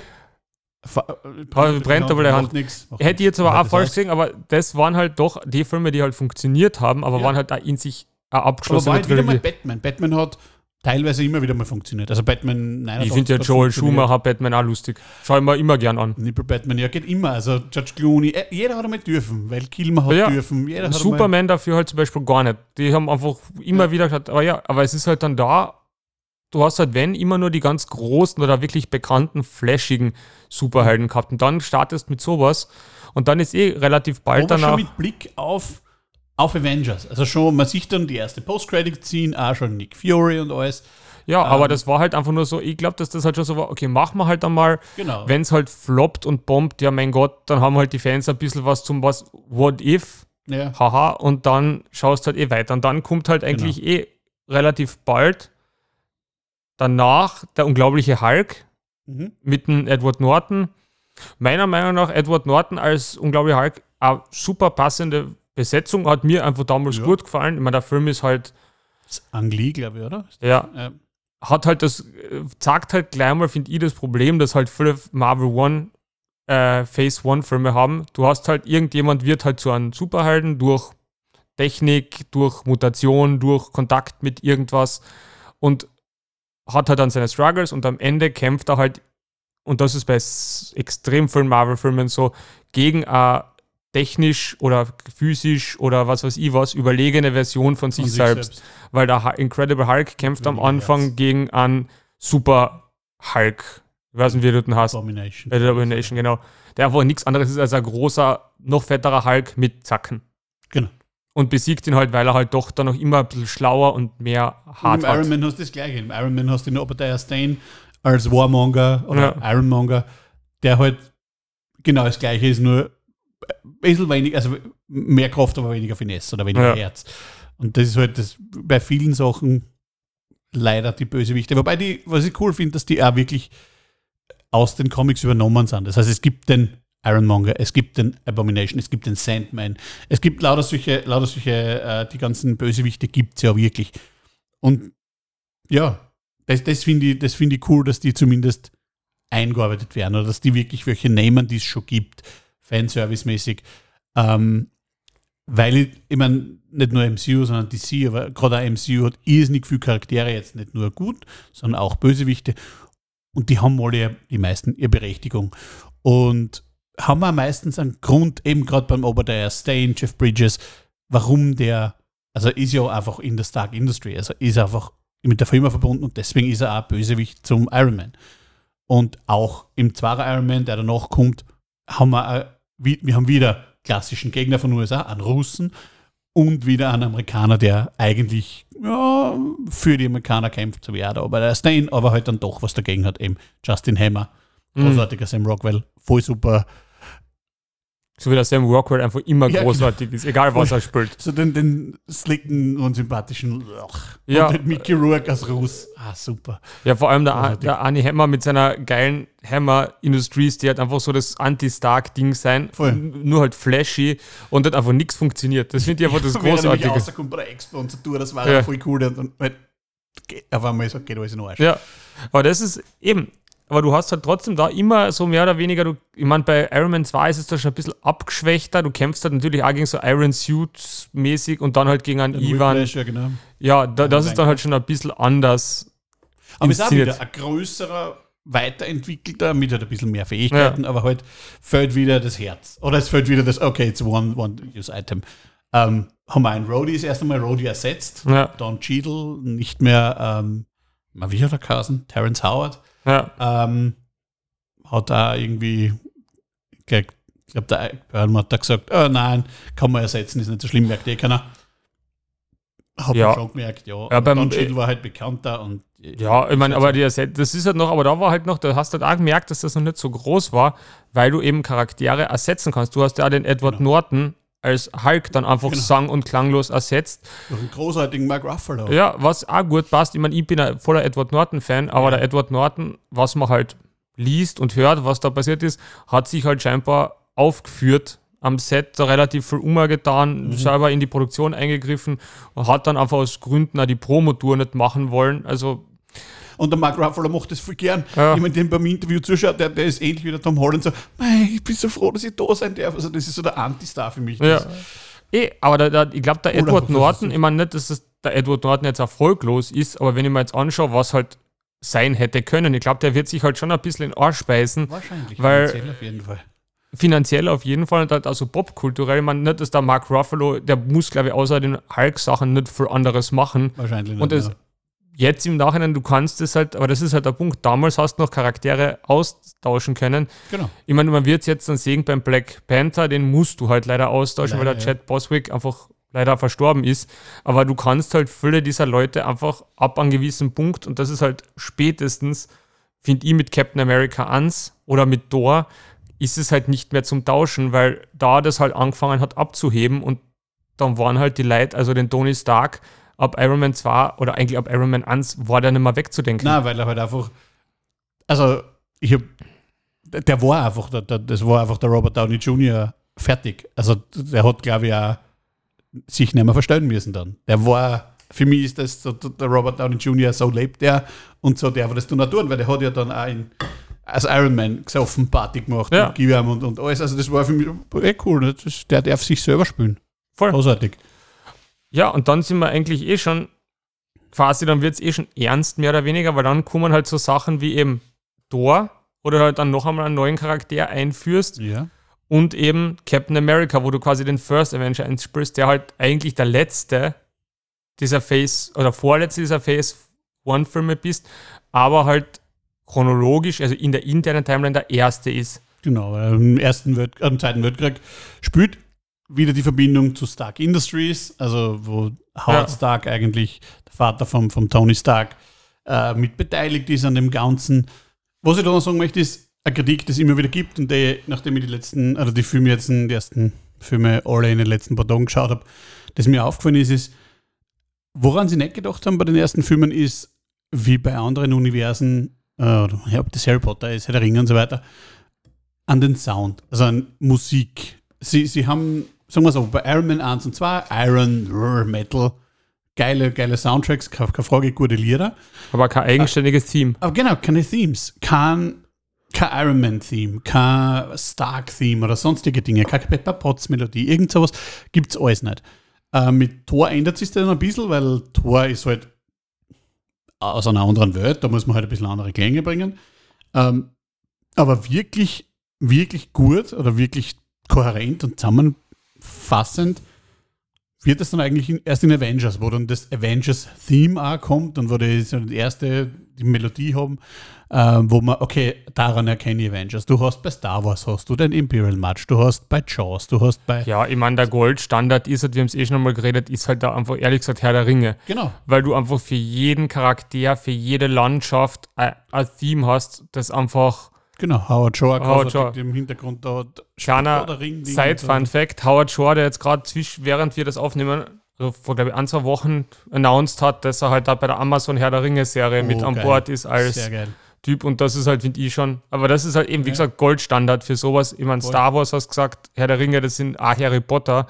Harry Potter vielleicht nicht so sehr, die haben halt ein, zwei wirklich markante Teams und das fehlt halt beim, von Marvel halt total, weil du hast halt eigentlich das, du hast das Haupt-Marvel-Theme, was halt quasi beim Intro ist und Genau. das war's dann eigentlich und sonst wird es halt sehr stark, auch die ersten Teile über Pop-Songs und sowas Genau, getragen.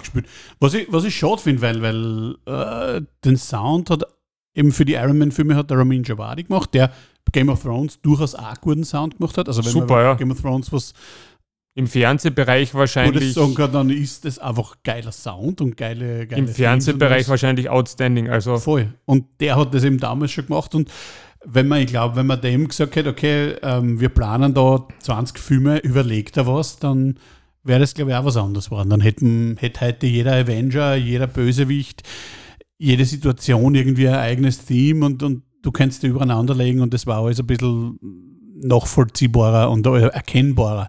Weil, wenn ich da jetzt ein Lied aus dem ersten Iron Man vorspiele, also wo skaliert ist, kannst du nicht sagen, wohin das gehört. Bei eben der Star Wars Melodie, Indiana Jones, also du sofort, ah, okay, Indie oder sonst was. Und ja. das, ist- das ist ein bisschen, wo ich, wo ich sage, wenn man was angreifen will, den Filmen, dann das, weil, ja. Na, du hast absolut recht. Ich meine, das ist halt echt ein bisschen eine Schwäche. Sie haben es dann halt später, da kommen wir vielleicht in einer weiteren Episode dazu, halt dann bei so Filmen wie Guardians oder Tor 3 oder sowas, haben sie es dann halt ein bisschen gedreht, indem sie halt einfach wirklich diesen so einen teilweise markant deplatzierten Soundtrack Ja. eben genommen haben, so wie bei und halt quasi den Soundtrack in die Story, was ja eigentlich schon wieder Kniff ist, ja. integriert haben, weil so wie bei Guardians of the Galaxy ist ja der Soundtrack quasi ein Teil der Story Ja, durch dieses Mixtape. Mixtape. und sowas. Und später dann da, was ist das, ein Zoom oder ein Zoom? Ja, I- äh, I think so, oder- ja. Also da, wo das halt dann quasi integriert wird und da halt durch diese extreme Deplatziertheit, weil es halt einfach zu einem, nicht dazu passt, aber dann halt wieder doch passt. Gleich halt mit Thor Ragnarok, wo sie dann auf einmal mit dann mit einem 80 Synthi-Dings daherkommen, Voll, was ja. halt auf eine weirde Art und Weise wieder passt. Aber das ist halt, das hat man halt, da hat sich das dann erst später gefunden. Aber es ist ja Mhm. trotzdem noch immer nicht auf diesen Höhen, wo halt andere Filme sind. Eben wie gesagt, du hast eh schon gesagt, Star Wars, Herr der Ringe, das sind halt, oder halt einfach so Steven Spielberg-Filme, die halt einfach alle diese, Mhm. diese ganz markanten Melodien haben. Das fehlt halt in dem voll. Genau. Das, das ist, glaube ich, wo sie einfach am Anfang an nicht so viel, am Anfang halt nicht, nicht so viel Man Blick müsste halt, auch, man müsste haben. halt auch überlegen, wie, wie viele Filme dann eigentlich, aber auch in der Zeit, da fallen mir jetzt eigentlich nur wenige ein, die das halt wirklich noch geschafft haben, so Melodien zu verankern. Da fallen für mich so Nolan-Filme Genau. in den 2010er Jahren, also mit Inception Kronen und sowas, das fällt. Ja, Von und da, da Inception. so Inception, Time und diese ganzen Sachen, also Ja. die, oder von Interstellar, das fällt mir noch ein, aber sonst, es Mhm. ist halt dann auch so diese großen Film-Soundtracks sind halt dann vielleicht schon ein bisschen eben und dann halt Game of Thrones, Genau. die halt Aber das eben, wenn ich haben. was Großes plan, und wenn ich schon im ersten Film eben den Nick Fury einbaue, der schon in Ja. Richtung Avengers geht und wo ich dann glaube, okay, jetzt baue ich da einen großen Arc auf, irgendwann treffen sie dann alle, dann gibt es noch ein paar Stories und so weiter, dann schaue ich doch auch wäre eigentlich, glaube, einmal, die, das wäre eigentlich mal eine coole Episode Film-Soundtracks. voll. Also, Könnte man mal meinen Bruder einladen, der ist da ziemlich ein Nerd, was das angeht, der kennt sich aus. Und wir könnten natürlich unseren liebsten Filmexperten, den Ingo, mal fragen, Ingo, was er dazu sagt. Aber das ist ein anderes Ding. Jetzt haben wir ja eigentlich in, der, in dem Ding noch drei Filme. Also wir haben noch Thor, genau, The, Tor. The First Avenger Mhm. und eben den größten, krönenden Abschluss, der es ja dann wirklich riesig macht. genau, also Mega die Eventfilm damals.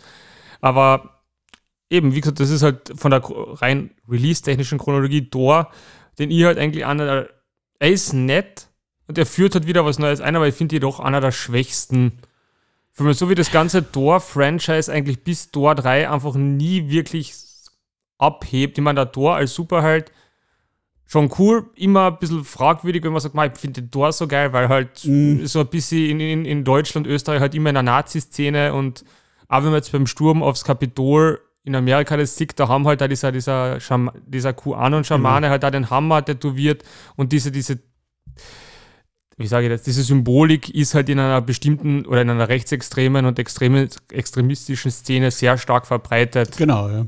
Also das hat einfach nordische Mythologie ist einfach, ja, ist einfach dort sehr beliebt, weil Ja. das ist halt oh, stark und, boah, und wild. Und Natur und halt Genau. Und, antimodernistisch. ja. Aber und, da, und wie du sagst, äh, äh, für mich ist er halt super cheesy. Also so das, ich, ich kenne mich in der Welt nicht aus, so der Tor so haha und ich weiß nicht, wie man einen Becher nimmt und so weiter. Ja, ja, schon klar, aber hebt sich halt dadurch schon von den Ironmans ab, weil er halt einfach der Ironman ist witzig, witzig und der Tor ist für mich Der hat halt eine, Sch- eine Schwere, von der er halt nicht wegkommt. Und der hat halt auch diese, ich finde halt auch die, wie gesagt, ich sag das halt total gern, und diese, diese Heroes Journey, weil das halt einfach gerade in Superheldenfilmen musst du das halt auch behandeln.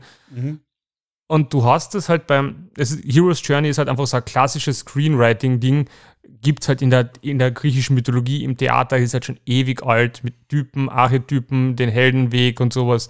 Wenn es interessiert, gibt es super YouTube-Videos und Podcasts, die darauf eingehen.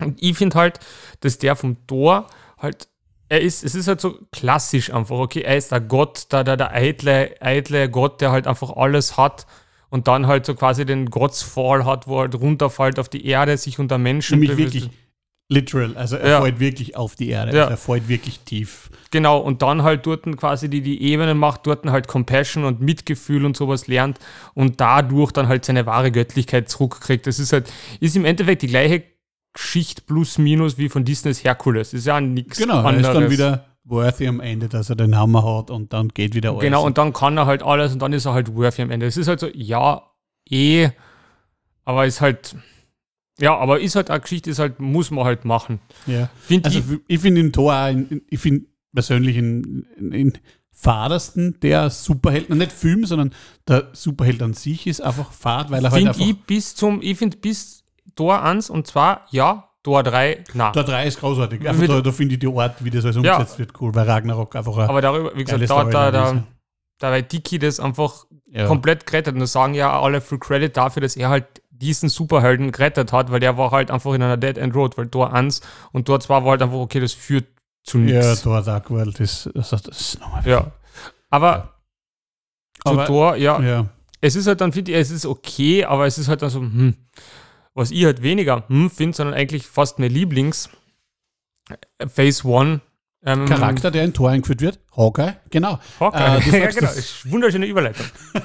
Entschuldigung, ich weiß, was du Na, aber ich wollte halt eigentlich sagen, aber du kannst gerne noch ein bisschen über den Hawkeye reden. Das ist einfach, der natürlich da auch seinen ersten Auftritt hat. der, kann Pfeile schießen.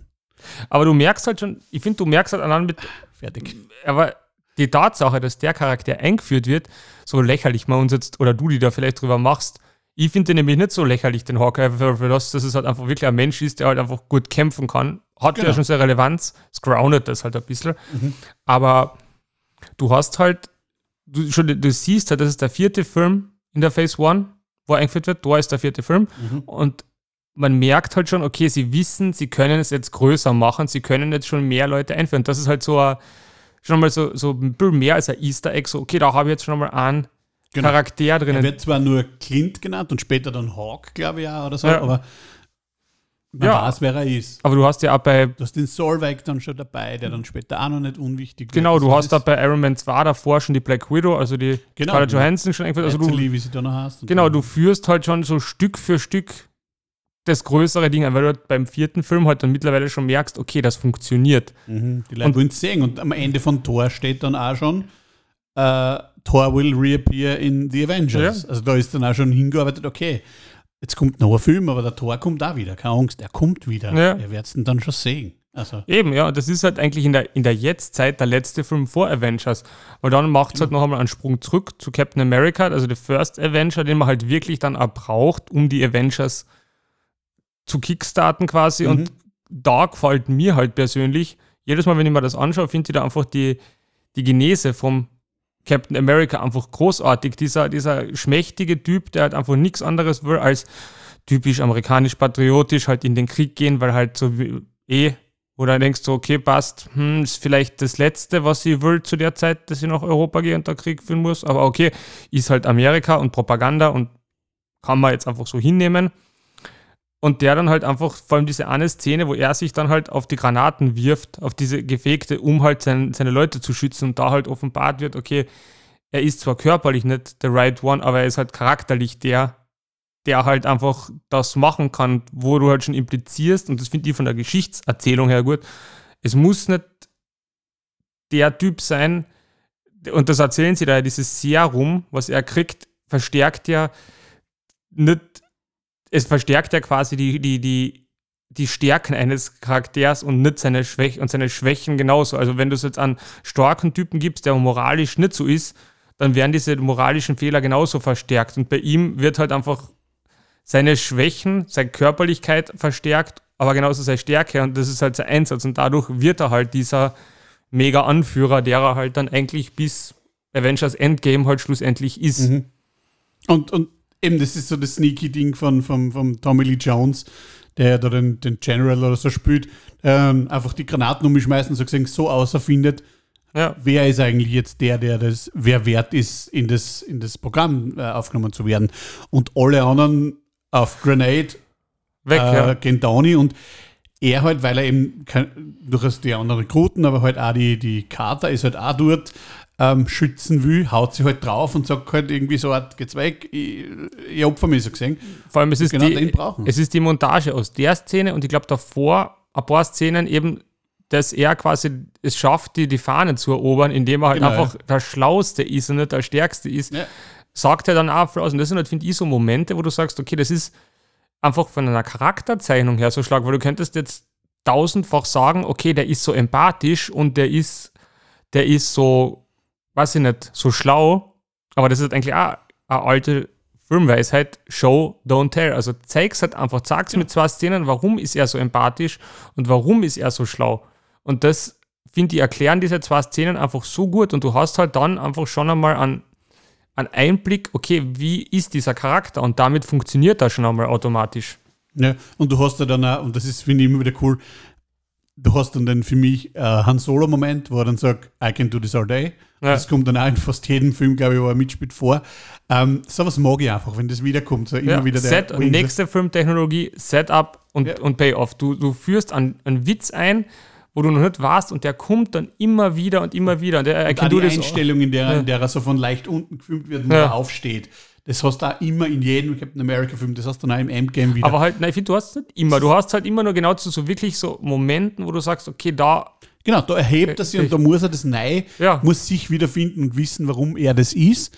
Aber du hast, das hast du halt in fast jedem Captain Ja. America-Film, wo halt dann, okay, jetzt noch einmal. ja, Ich weiß, ich habe nicht die besten Chancen, aber ich, ich tue das einfach ich bis, will zu die- weil ich muss. bis, zu der, bis zu der Szene ein in Endgame, wo das halt so, ja, I know. Wo es dann halt auch schon wieder so, und das ist halt das, was halt diese Marvel-Filme dann im Gegensatz, finde ich, zu DC-Filmen haben, was halt auch viele Leute nervt, was halt da, finde ich, dann im, im Mainstream-Kino ein bisschen Einzug halten hat, dieses, ich brich an, an bierernsten Moment durch irgendeinen blöden One-Liner einfach auf. Mhm. Oder ich brich halt einen erwarteten Joke durch irgendwas aus, weil zum Beispiel jetzt eben im Endgame, wo die beiden Captain Americas gegeneinander Ja. kämpfen und der sagt, I can do this all day. Und der so, I know. Und wo du einfach sagst, okay, das ist halt ein, ein Witz, wo du sagst, du brichst halt diesen Moment auf und Ja. das fängt halt da bei Iron Man und bei diesen Sachen halt schon an. Und das, wenn du da zum Beispiel Star Wars-Filme später anschaust, die haben halt da genau diese Technik. Und das hat sich in so vielen Filmen, diese, diese Witztechnik einfach eingesetzt, dass es halt schon ein bisschen redundant wird mit der Zeit. Ja, eh. Also, in, wobei im Popcorn-Kino, im, im so, da ist mir Ja. das noch wurscht. Da geht es um nichts Ernstes. Da swing die ruhig und das ist, haha, was das, das Ja. gehört, das ist früher okay. Absolut. Ähm, ich finde es auch nicht immer angebracht, aber, aber es hat schon was, wie du sagst. Das ist so, okay, das kommt immer wieder. Und jeder wartet schon auf den Moment. Und jetzt wird das gesagt. Und Ja. never tell me the odds. Und da war es wieder. Und äh, also, es ist schon, Was du in Captain wieder. Voll. Und was du in Captain America vor allem noch hast, Sachen, du hast halt einerseits, und was finde ich immer grundsätzlich großartig, es kommen Nazis vor. Und nicht, das finde ich großartig, weil Nazi-Filme großartig sind, sondern einfach nur, weil es Filme sind, wo Nazis aufs Maul kriegen. Finde ich schon Do you want super. to kill Nazis? Ah, Ja. Wunderbare Frage. Ja, Also, ja, und das halt einfach, und dann halt aber auch mit diesen Hydra und sowas, wo du halt, und auch da wieder, du merkst bei diesem ganzen Film, okay, der ist jetzt wirklich schon eine Rampe um die größeren Sachen, weil du hast Hydra, die eigentlich in allen Captain America Filmen dann mehr oder weniger eine Rolle spielen. Voll. Du hast das erste Mal, und das vergisst man leicht, das erste Mal an Infinity Stone, Genau, der auftaucht mit dem Tesseract, wo du halt noch nicht weißt, dass es ein Infinity Stone ist, aber du kommst, du hast halt einmal du siehst, diesen, ja, das ist ein irrsinnig mächtiges Ding. ja, genau. Und du merkst halt ganz, glaube ich, gleich in der ersten Szene, wo sie das dann in dieser Kirche Genau, holen, in, so in diese, Norwegen oder wo es ist oder so. genau, in Norwegen. Mit, du hast halt diese Nazi-Bösewichte mit dem Red Skull, der aber halt auch wieder ein Captain America mit gleiche Fähigkeiten, nur halt Genau. anders ist. Ja, Und was ich, ich habe mir den Film, ich habe bis jetzt nur auf Deutsch gesehen und jetzt im letzten Tag haben wir ihn einfach auf Englisch angeschaut. Was ich großartig finde, ist, ähm, sowohl der Red Skull als auch der Toby Jones, der in ähm, Anim Sola spielt, haben in dem Film einfach einen deutschen Akzent. Also die reden so, als wären sie Deutsche, die Englisch reden. Damit, also mhm. sie reden nicht Deutsch, aber sie reden so, dass du weißt, ah, das sind Deutsche, die Englisch reden. Und das war für mich ein bisschen schräg, weil man gedacht hat, das sind ja Amis oder Engländer und die müssen sich jetzt zusammenreißen, das versuchen, einen deutschen, englischen Akzent zu bringen. Großartig, also wirklich so die, die, das Deutsch im Original, das Deutsch darstellen, Deutsch. obwohl man nicht Deutsch redet. Das ist so das. also man nicht Deutsch redet, gell? Na, ich meine, ist klar, Nazis, Deutschland, das Nein, sollten eigentlich Deutsch, Deutsch. reden. Weil Deutsch ja so schön das Deutsch. Deutsch ist. Deutsch. Entschuldigung, Deutsch. Das sind Nazis, die sollten eigentlich Deutsch sprechen, ähm, aber damit der Amerikaner und die Amerikanerin oder auch sämtliche englischsprachigen Länder gut verstehen, reden sie Englisch, aber mit deutschem Akzent. Ja, aber das ist ja so ein klassisches Ding, weil normalerweise sagst du das aber bei so, ich, gefällt mir. bei Also so vielen Hollywood-Filmen haben wir jetzt auch wieder bei ein paar Jahren gedacht, okay, da treffen Leute aufeinander, die nie im Leben die gleiche Sprache sprechen sollten. Aber das ist im Hollywood-Kino, ist das halt wurscht. Ich finde es es da ja. genauso wie du. Ich habe es dann eigentlich immer schon auf Englisch gesehen. Und das, ich finde das dann halt lustig, wenn der Hugo Weaving dann mit diesen, ja, diesen Nazi-Deutsch, äh, Nazi-Englisch irgendwie daherkommt. Finde ich super. Mhm. Und immer wieder Set. Also das Ja. ist, ist TH einfach nicht kennen. Set is bad. Und Ja. immer so, gesagt, ah, was, so, bra so Brat auftragen eigentlich, dass schon was schlecht ist. Aber ja, so reden halt Ja, Deutsche, die nicht gut Englisch kennen, Englisch. eh. Aber wie Cool. gesagt, es ist äh, Und für den Toby Jones für mich noch geiler, weil der ist ein richtig geiler Schauspieler und sich der dann aus seinem wirklich schönen Englisch, das er spricht, außerreisen muss und da dann so einen Braten. ja, aber das ist halt alles groß, das ist halt das Schauspiel. Super. Aber du merkst, ich du, du merkst halt auch schon, dass diese Filme dann halt immer mehr halt auch schon Big Names ziehen, weil man, jetzt ist der Hugo Weaving nicht mega groß, aber ich meine, Herr der Ringe Schauspieler, aber. Matrix, der ist halt schon ein Household Name. Also und das fängt dann halt schon an. Und Wobei er auch nicht super glücklich war, weil er war zum Beispiel in Endgame nicht mehr dabei. Das wollte er ja nicht mehr. Also äh, den, den, Red Skull auf Warmir spielt nicht mehr der Hu- Hugo ja, Weaving. aber ist ja Weil er gesagt hat, die Rolle taugt ihm eigentlich nicht so. Auch schon, weil ich meine, Hat der Alec auch Guinness über über ein Dings auch gesagt, also über ein Obi-Wan. aber Also, es sind halt auch ein paar Millionen, das du liegen lässt, aber was da halt auch wurscht sein. Ja. wenn es da wurscht ist, ist es mir auch wurscht. Aber dann, Mhm. und dann gibt es halt einfach das große Finale und das ist halt dann schon wirklich so eventmäßig. Damals kann ich mich erinnern, gewesen 2012 eben mit Avengers, mit dem ersten Zusammenhang. Also du hast da dann wirklich über vier Jahre lang den Setup, Mhm. Ja. dass halt einfach alle auffüllst mit halt den, eigentlich ist es dann immer lustig, weil die Post-Credit-Scenes ja eigentlich das sind, was aufs große Ding hinweist. Äh, immer noch kein Hawkeye-Film übrigens. Ich sag's nur nochmal. Hawkeye hat einen eigenen Film verdient. Hawkeye ist großartig. Und du hast halt dann nachher dieses, echt dieses Riesen, diesen Event-Film quasi das erste Mal, dass du, und das gibt's halt meiner Meinung nach, oder hat's zu dem halt bis zu dem Zeitpunkt auch nicht wirklich geben, dass Mhm. du halt sagst, okay, da kommen jetzt aus vier Filmen oder fünf Filmen eigentlich, sup, na, vier Filmen sind es eigentlich, weil es sind zwei, Hulk zählt eigentlich nicht mit. aber naja, es sind halt zwei, es sind halt zwei Iron Man-Filme. Genau, zwei Iron Man, Und- Captain America, Thor. Genau. Also und da kommen halt dann die Helden alle zusammen zu einem großen, riesengroßen Endkampf irgendwas. Und das ist halt dann schon geil, weil du halt auch vor allem den Film halt so aufgebaut hast, was ja finde ich dann durchaus Sinn macht, weil du halt einfach Superhelden hast, die du zusammenwürfelst und die halt eigentlich den drei Viertel von dem Film nur damit bekriegen, sich gegenseitig auf die Fressen zu hauen, Voll. weil sie halt erst einmal ein Team werden müssen und zweitens halt vom God of Mischief, also vom Gott der Zwietracht, der der Loki hier ist, Mhm. ja genau in das hingetrickt werden, dass sie halt das Großartig. machen, weil und, Der in seinem abgeschlossenen Ding drinnen ist, Ja. aber genau dort ist, wo er sein will. ja, Also und da genau weiß, wie gefährlich der Hulk ist, wenn er durchtrat. Ah, Ja, und eben dann halt einfach dieses ganze Ding hast, dass die halt einfach einmal alle da rein nach dort auftauchen, eben weil der Loki halt rumspült im Auftrag von etwas Größeren, was du halt auch dann das erste Mal am Ende siehst mhm. und halt dort anfängt, das zu, diese Invasion zu machen genau. auf New York. Und, Die Chitari einfach, Ja. die, die halt dann, ähm, ja, wieder mal, es ist wieder mal das gleiche Laser im Himmel äh, Ja. und irgendwas Graues kommt außer. Also, so haben halt die ganzen Bösewichte ausgeschaut, also zumindest jetzt mal die vordergründigen Bösewichte. ja, und da kommen halt irgendeine generische CGI-Armee, wo es einfach, wo, wo du einfach so eindeutig siehst, okay, das sind die Good Guys und die dreschen einfach Massen von Bad Guys zusammen und Genau. das ist einfach wurscht, was die tun, was die machen. Von so Ja. artig, ne? das ist ja voll wurscht. Aber es gibt halt im Hintergrund noch den Vader, im Ja. Den, den Thanos, der halt da, durch ein bisschen was. Der aber da eigentlich noch gar nicht gerade, der das einfach nur beobachtet. Genau, das ist nur beobachtet, aber halt, ja, Ja. Und halt da vor allem auch diesen, diesen ewig geilen Shot, wo du halt natürlich das, also diesen ganzen Film sich aufbaust auf diese eine Szene, dann schlussendlich äh, ein Circle-Shot ah, um, ja, von den Sex Avengers. um die ja. sechs Avengers, wie die dort halt stehen und dann halt auch, ich glaube, das ist danach, nein, es ist davor, diese kann man sich immer wieder auf YouTube anschauen, diese mega geil gemachte Collage, wo halt einfach der Reihe nach sie alle miteinander in einer in so einem animierten One-Taker rumfliegen und halt einfach jeder fightet auf seine Ja, Art und genau. Weise. Ja, actionmäßig machen Ja. die Filme sehr viel das Richtige im Gegensatz zu, zu eben zu den Transformer-Dingen, wo wie die sie verglichen werden zum Teil, weil sie ähnliches Action-Kino, ähnliches Publikum vielleicht ansprechen. Ähm, machen sie sehr viel richtig, was, was Transformer nicht richtig Ja, machen. oder auch vergleichen mit so Filmen wie Justice League, weil das ist halt so der, Ja, Und das ist halt, finde ich, trotz allem, trotz diesen Endzeitstimmung und Kampfding und sowas, du hast halt, das ist für mich, bei Avengers siehst du das schon, du hast halt rein filmtechnisch immer einen Überblick. Du weißt, okay, die kämpfen dort in New York, das ist dort. Dann, Genau. Natürlich gibt es Zerstörung, aber du hast halt immer, du weißt, okay, der ist dort, der ist dort, da passiert das, da wird das zerstört. Wenn du vergleich einmal mit der, der Avengers-Kampfszene in, in New York City, vergleich die einmal mit, ich glaube, das ist Man of Steel, wo die beiden gegeneinander kämpfen. Mm, Erster Batman Super- wie Superman ist Na, das. Man of Steel. Ich meine Man of Steel. Man of Steel, Superman kämpft gegen General Zod Achso, gegen Sod, ja. und zerlegt halt halb New York. Und du hast Ja. aber keine Metropolis. Ahnung, was. Ja, Don Shelton hat ja. New York, obwohl es das gleiche ist.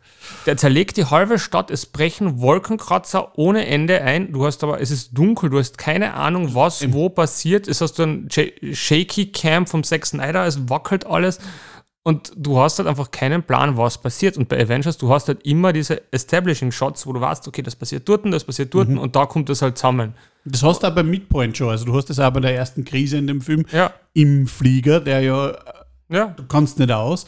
Du weißt da, okay, da sind jetzt ein Captain America und, und Iron Man Ja. machen gerade das und der macht gerade das und Ja. die sind dort und, und da wird es gefährlich und also du weißt, wie du sagst, du weißt, wo wer ist, du weißt, worum es geht und du schaltest dann, okay, jetzt kommen wir wieder zu dir, jetzt gehen wir wieder zu dir, jetzt gehen wir wieder zu dir.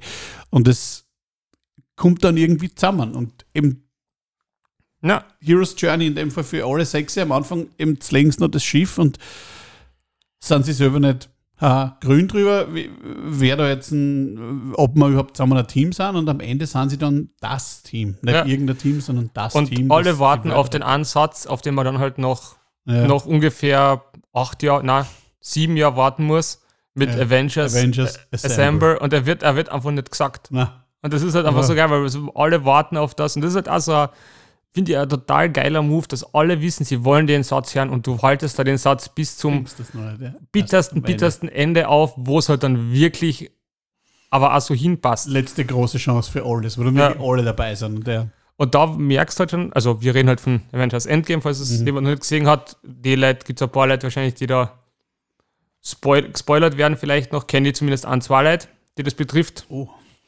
Und eben, aber das ist halt, finde ich, ja, da merkst du da dieses, dieses Mastermind-Planning bei den ganzen Filmen, dass man halt sich solche Fan-Momente, wo man halt genau weiß, das wollen die Fans hören.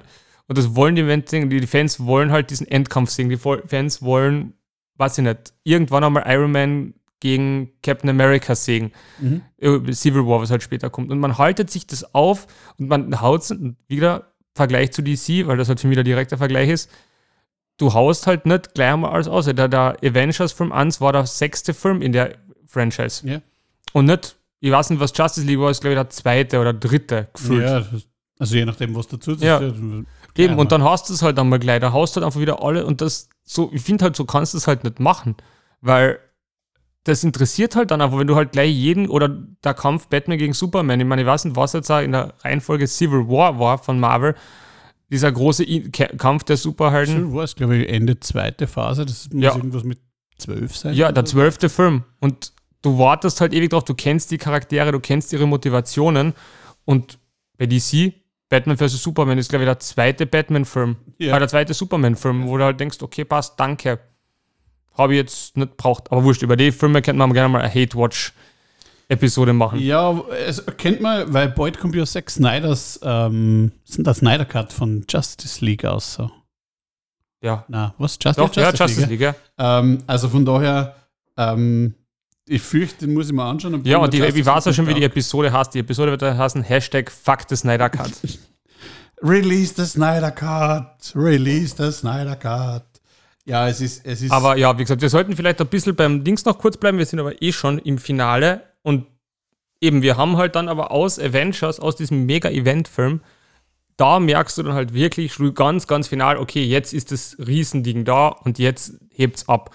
Weil du Genau. hast dann einfach aus dem Film ableitend so viele andere Ebenen. Du hast dann traumatisierten Tony Stark, der halt dann äh, eben durch in diversen anderen Filmen halt Probleme kriegt, das halt zu, zu handeln, diese Erfahrung, die er mit dem Angriff auf New York gemacht hat und dadurch halt einfach immer wieder Kaskaden von neuen Events auslöst.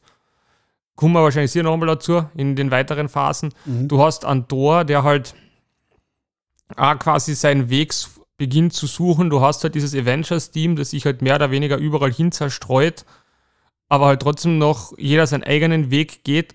Und du hast halt im Hintergrund eben das, ich weiß nicht, ob das erste Mal vorkommt, dieses Big Bad Böse, was dann halt einfach dann systematisch aufgebaut wird, eben mit, mit dem Thanos, wo du halt sagst, okay, da ist irgendwas Großes im Hintergrund, wo wir halt noch nicht wissen, was es ist.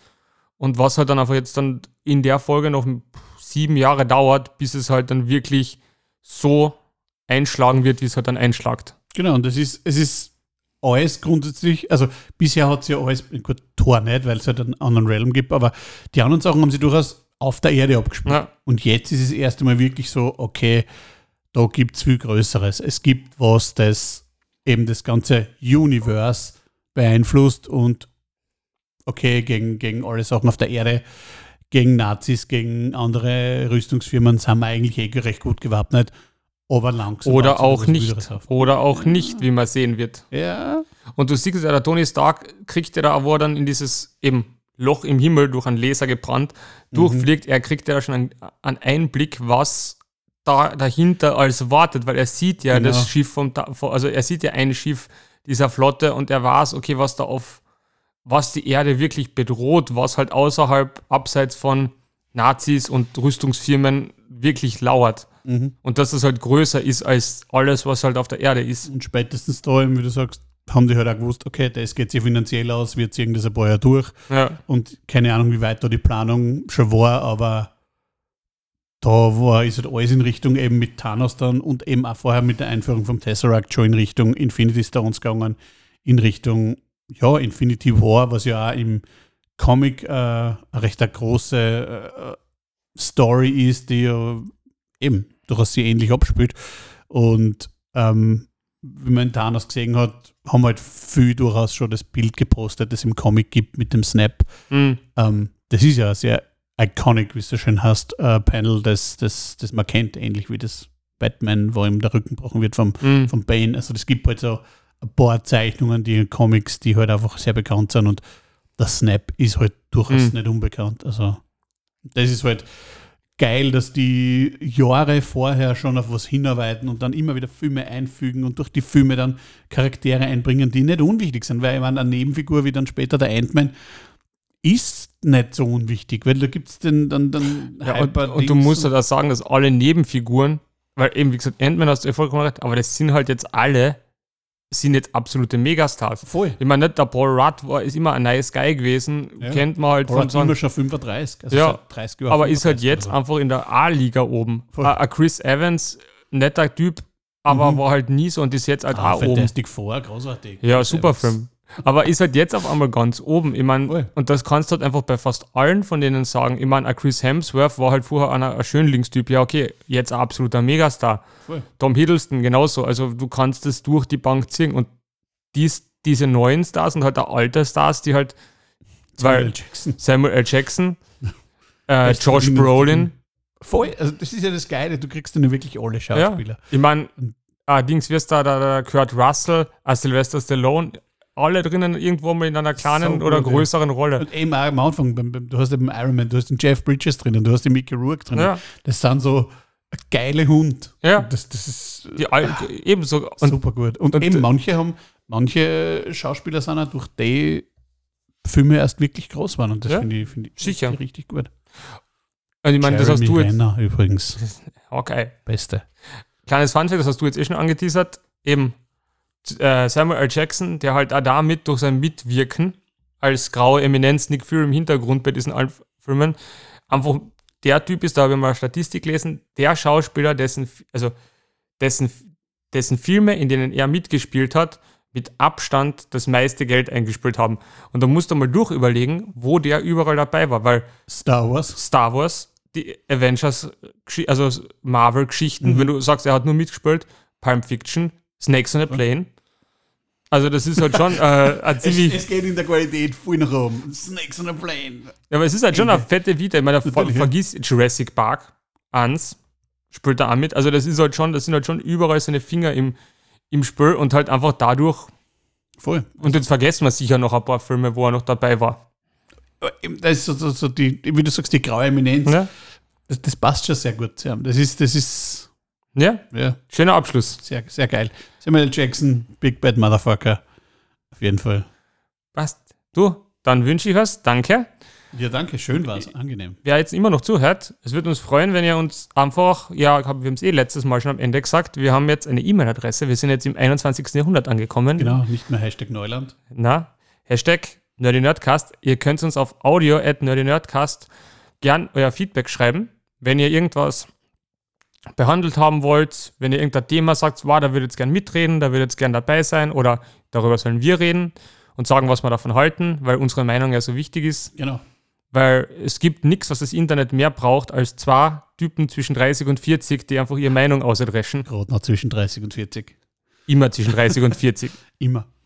Aber wie gesagt, Also nicht, nur, nicht, nur, nicht nur schriftlich, sondern ihr könnt uns auch Audios schicken, gerne. Also wir spülen das dann ein, wie es in der letzten Folge gehört. das sagt der Topf jetzt einfach gern so leicht und locker aus. Es ist ja nur mein, es ist ja nur meine Scheißarbeit, eure Stimmen dann in den Podcast zu kriegen. Aber wenn das, wunderbaren irgendjemand, Stimmen. wenn das irgendjemand machen mag und uns irgendwas mitgeben will, sagt, hey, ihr zwei Trotteln, ihr redet an Schaß, das stimmt alles nicht, das sehe ich ganz anders. Ich finde, DC ist großartig. Audiofile schicken und uns bitte sagen. Wird halt nicht eingespielt, wird das ist ein Scheiß. Aber Doch, da wird es eingespielt, dann streiten wir eine Stunde drüber. Also wie gesagt, oder wenn ihr mal Gast sein wollt, wir und irgendwie sagt, "Ma, ich würde gerne mit euch beiden mal über, weiß ich nicht, Zelda oder irgendwas anderes quatschen, was es ist. Wir haben zu jedem scheiß Film, Serien, Dings eine Meinung, außer genau, wir haben aber wir uns nicht auskennen. aber, aber wir haben eine Meinung. Das ist ja Das ist Internet Das ist in 2021. Österreich, da hat jeder eine Meinung zu allem. Das ist Aber dann sage ich Danke. Das ist ein wunderschönes Schlusswort. ja. Es ist halt einfach sehr österreichisch. Ja, ich sage auch danke fürs Zuhören. Und Ja, bis bald. schön, bis bald. Ciao.